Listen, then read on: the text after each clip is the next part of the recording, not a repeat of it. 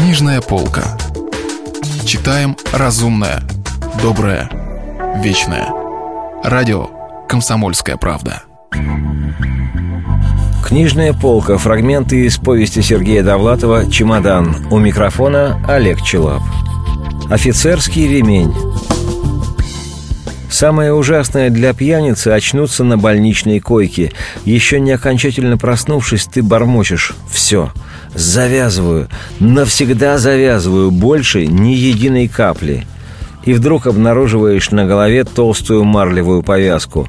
Хочешь потрогать бинты, но оказывается, что левая рука твоя в гипсе. И так далее.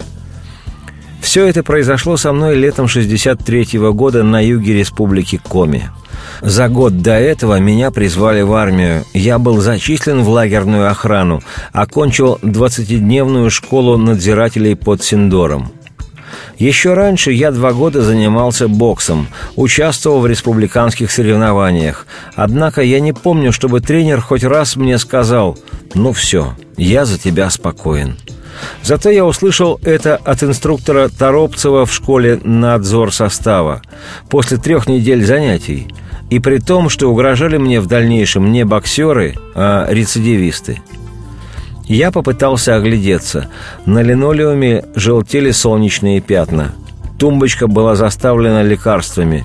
У двери висела стенная газета «Ленин и здравоохранение».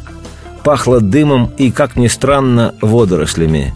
Я находился в санчасти – Болела стянутая повязкой голова, ощущалась глубокая рана над бровью, левая рука не действовала. На спинке кровати висела моя гимнастерка, там должны были оставаться сигареты. Вместо пепельницы я использовал банку с каким-то чернильным раствором. Спичечный коробок пришлось держать в зубах. Теперь можно было припомнить события вчерашнего дня – Утром меня вычеркнули из конвойного списка. Я подошел к старшине. Что случилось? Неужели мне полагается выходной? «Вроде того», — говорит старшина.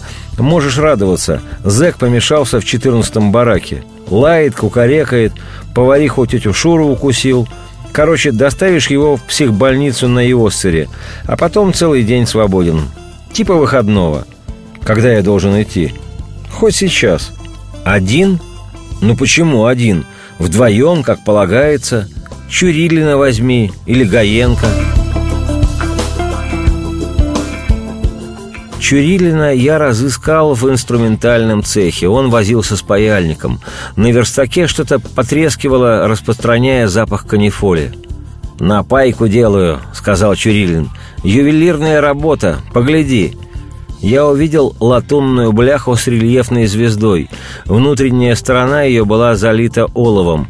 Ремень с такой напайкой превращался в грозное оружие. Была у нас в ту пору мода.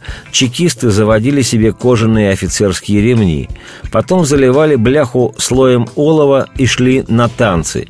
Если возникало побоище, латунные бляхи мелькали над головами. Я говорю, собирайся. Что такое? Психа везем на Иоссер. Какой-то зэк рехнулся в четырнадцатом бараке. Между прочим, тетю Шуру укусил. Чурилин говорит. И правильно сделал. Видно, жрать хотел. Это Шура казенное масло домой уносит. Я видел. Пошли, говорю. Чурилин остудил бляху под краном и затянул ремень. Поехали. Мы получили оружие, заходим на вахту. Минуты через две контролер приводит небритого толстого зэка. Тот упирается и кричит «Хочу красивую девушку, спортсменку! Дайте мне спортсменку! Сколько я должен ждать?» Контролер без раздражения ответил «Минимум лет шесть. И то, если освободят досрочно. У тебя же групповое дело». Зэк не обратил внимания и продолжал кричать – «Дайте мне, гады, спортсменку-разрядницу!» Чурилин присмотрелся к нему и толкнул меня локтем. «Слушай, да какой он псих! Нормальный человек. Сначала жрать хотел, а теперь ему бабу подавай, да еще разрядницу. Мужик со вкусом. Я бы тоже не отказался». Контролер передал мне документы. Мы вышли на крыльцо. Чурилин спрашивает, «Как тебя зовут?» «Дора Мифасоль», — ответил зэк. Тогда я сказал ему, Если вы действительно ненормальный, пожалуйста.